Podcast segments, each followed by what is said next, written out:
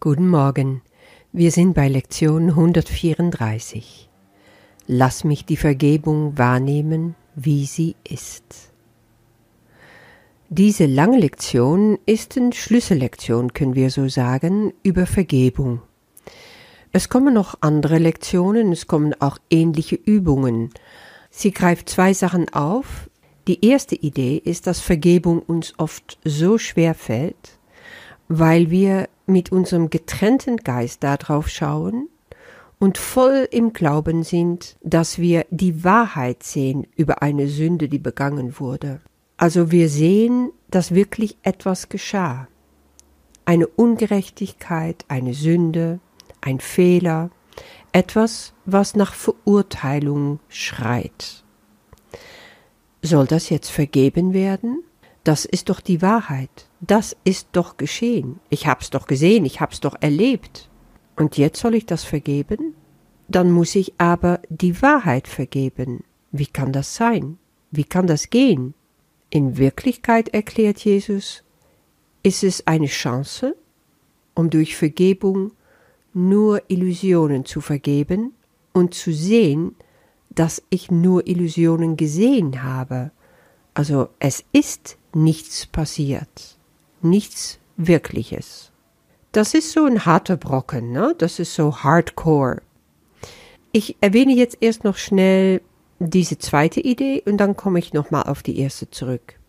Die zweite Idee ist, wenn ich aber meinen Bruder verurteile, wenn ich also meinen Bruder schuldig spreche, dann spreche ich auch mich schuldig, weil durch die Projektion weiß ich, es geht immer nur um mich.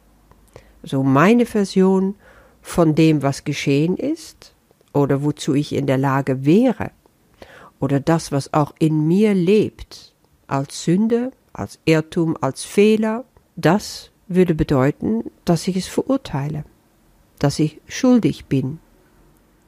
Und wenn ich das vergeben will in ihm, muss ich es ja auch vergeben in mir. Und darin liegt auch die Herausforderung.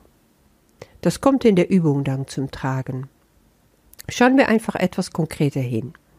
Jesus sagt, wir haben eine verdrehte Sicht auf das, was Vergebung bedeutet. Warum? Weil wenn du die Tatsache akzeptieren kannst, dass Verzeihung nicht für das erbeten wird, was wahr ist, dann siehst du, dass sie auf Illusionen basiert ist. So sagt es Jesus.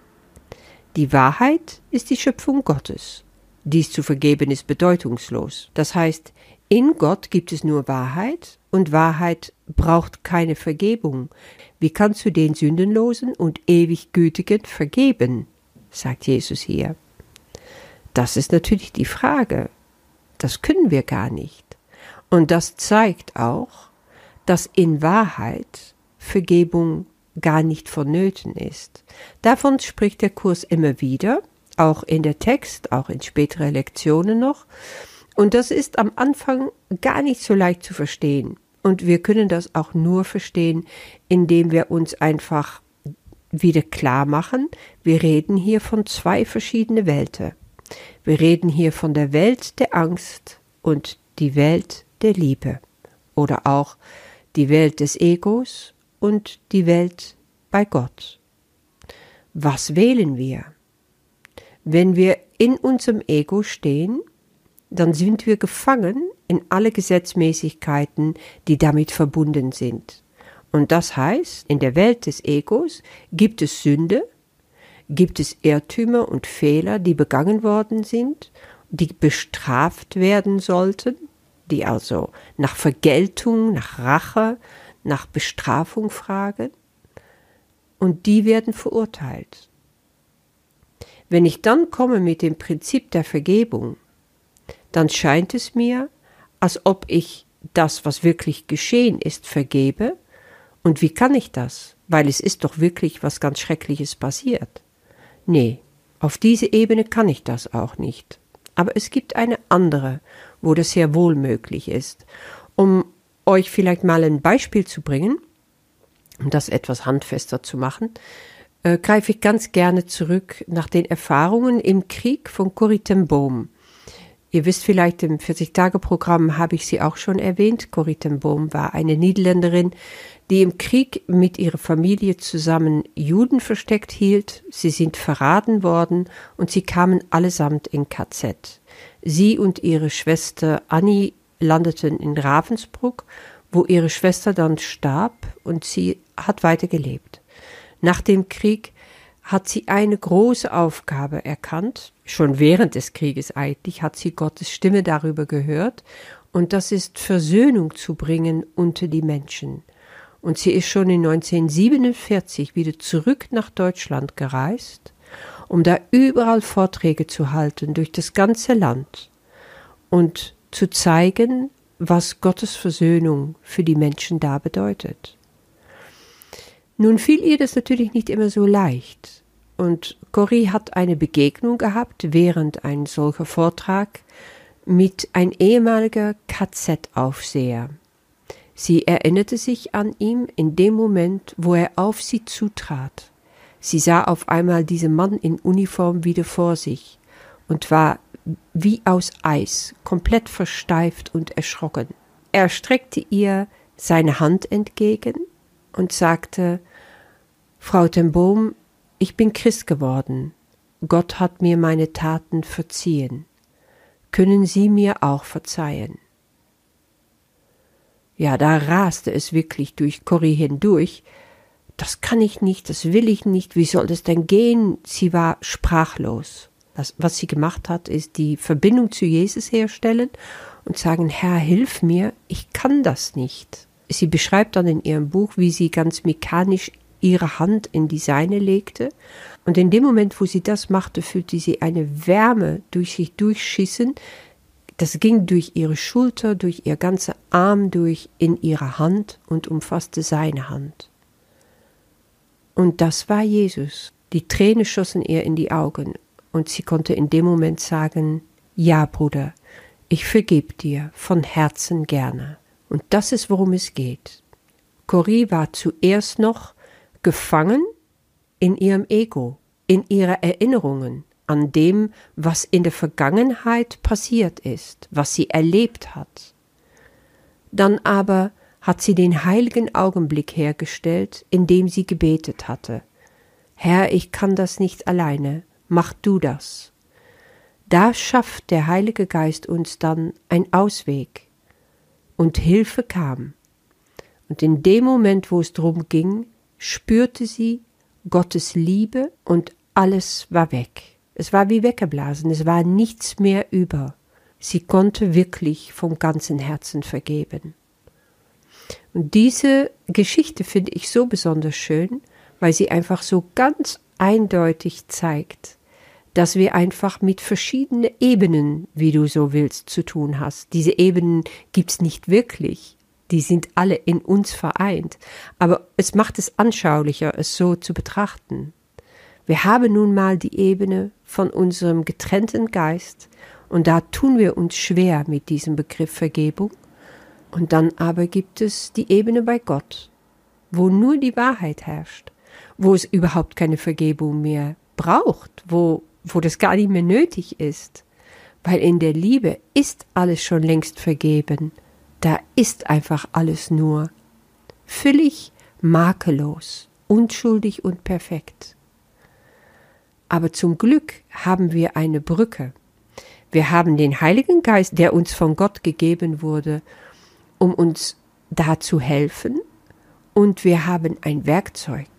Und dieses Werkzeug heißt Vergebung.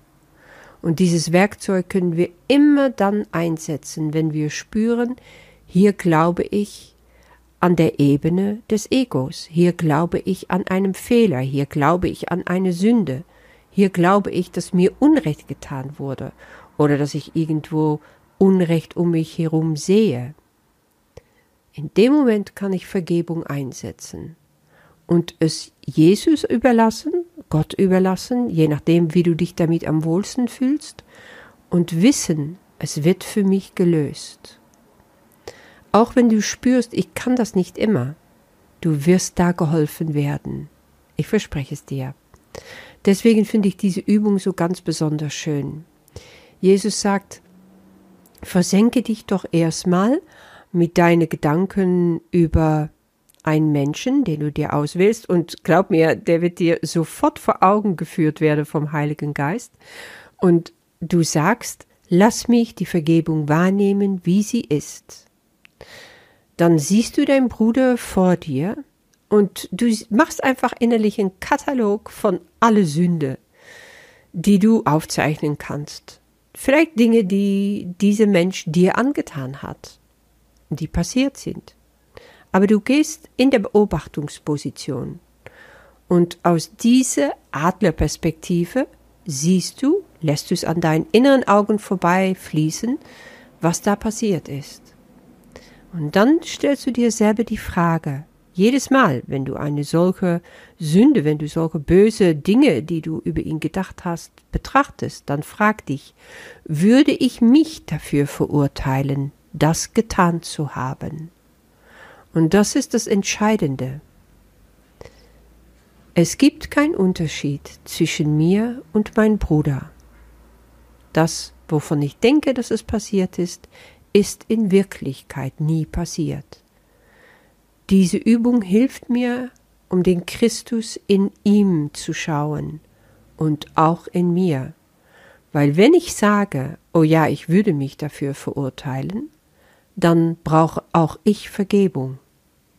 Und dann darf ich diese Übung weiterführen, bis ich merke, dass mir eine Last abgenommen wird, weil ich will weder mein Bruder noch mir diese schweren Ketten auflegen, wie Jesus es hier sagt.